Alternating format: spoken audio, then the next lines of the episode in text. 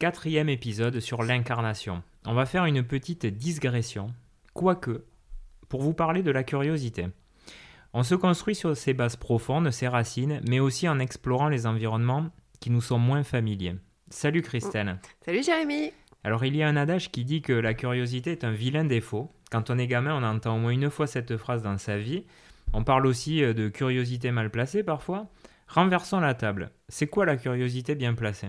Hmm, La curiosité bien placée, c'est celle qui va euh, vous permettre de grandir, vous permettre de vous offrir un nouveau spectre, c'est-à-dire de nouveaux horizons, une nouvelle euh, vision de quelque chose. Et en fait, elle va être là pour vous faire avancer. D'accord? Une curiosité mal placée, elle est à contrario euh, euh, ciblée pour nourrir euh, votre ego ou, ou être dans le voyeurisme par exemple. Et ça, c'est pas ok. Mais la curiosité bien placée, elle, elle offre pour soi et aussi pour les autres une capacité à être beaucoup plus dans l'ouverture. On associe la curiosité à la créativité. Plus on découvre de voix, plus on est capable de créer la sienne, quelque part. Est-ce que tu es d'accord avec ça? Oui, en fait, euh, je pense que plus on s'ouvre à différents horizons et plus on va ouvrir et créer dans notre cerveau, on va dire, des ouvertures. Si je reprends par exemple les, cabinets de curiosité du XVIIIe siècle. Alors comment ils fonctionnent? C'est les ancêtres un peu de nos musées, hein, donc euh, Comment ils fonctionnaient à l'époque? C'est-à-dire vous aviez euh, des biologistes, des artistes, euh, vous avez également des techniciens différents, des gens de, de, la nature qui amenaient des plantes, philosophes, experts, tout le monde se réunissait pour partager. Et donc l'échange était non-stop avec des, personnes d'horizons complètement différents. Et là, ça a été l'explosion en innovation. Ça a ouvert le champ des possibles.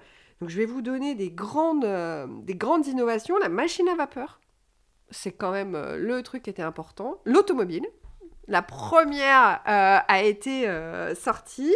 le parachute, le crayon, parce qu'avant on était quand même avec son encre et le crayon a été créé.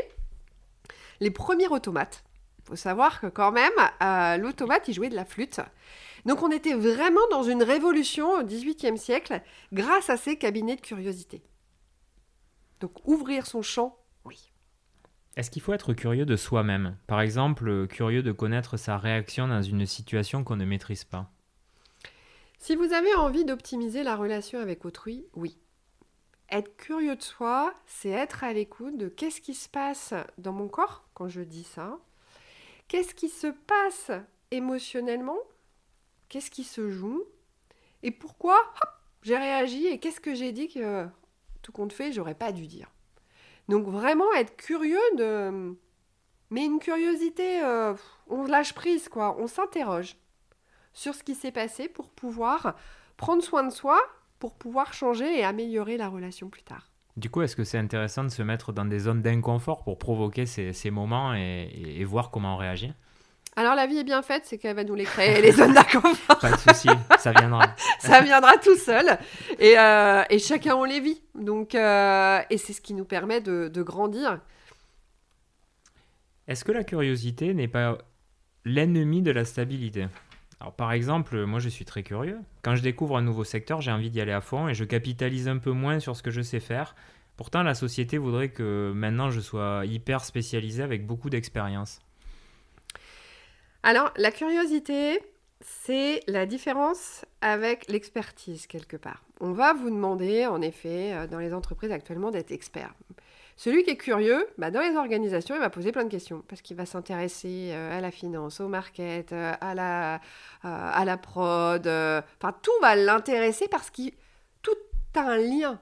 Et c'est mmh. ce qu'on appelle, en tant que systémicienne, c'est-à-dire quelqu'un qui regarde l'ensemble des paramètres parce que tout est relié, il va avoir ce côté-là. Donc forcément, il va le déstabiliser. Il va déstabiliser une organisation parce qu'il va poser des questions qu'il faut peut-être pas poser. Donc c'est plutôt une personne curieuse, c'est vraiment quelqu'un qui va apporter des choses bénéfiques pour le comment faire dans les transformations. Pour conclure, comment on fait de la curiosité son meilleur atout eh bien, en fait, euh, on essaye de le mettre à bon escient. On se nourrit d'informations qui viennent de part et d'autre. Et plus vous aurez d'informations, plus vous allez pouvoir vous ajuster. Vous allez être plus fin dans la relation, vous allez pouvoir confronter avec bienveillance parce que vous avez des connaissances. Confronter, c'est pas le conflit, hein. c'est-à-dire la confrontation, c'est vraiment être dans la capacité de rester dans l'échange, alors que le conflit, bah, vous, allez, êtes obtus parce que vous pensez être omni, euh, omnipuissant euh, dans votre connaissance.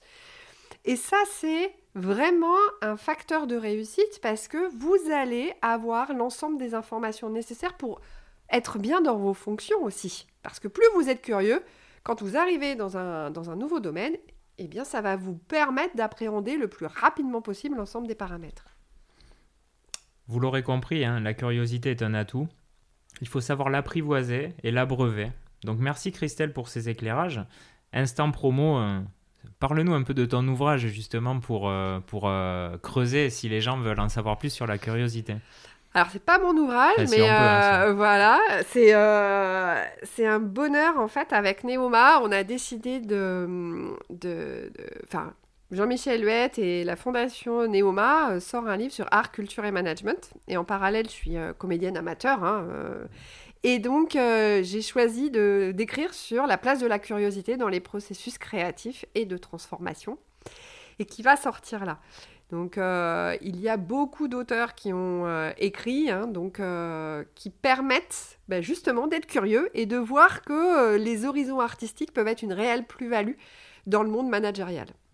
On en reparlera sur Devient Génial et on partagera le lien pour pouvoir le lire.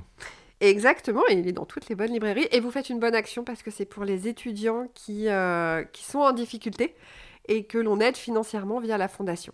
Eh bien, un grand bravo. Merci. Dans le cinquième épisode, on va conclure sur le coaching. Christelle va nous expliquer que ce travail d'incarnation nécessite parfois un accompagnement et elle va nous expliquer pourquoi. Donc à la semaine prochaine. À la semaine prochaine.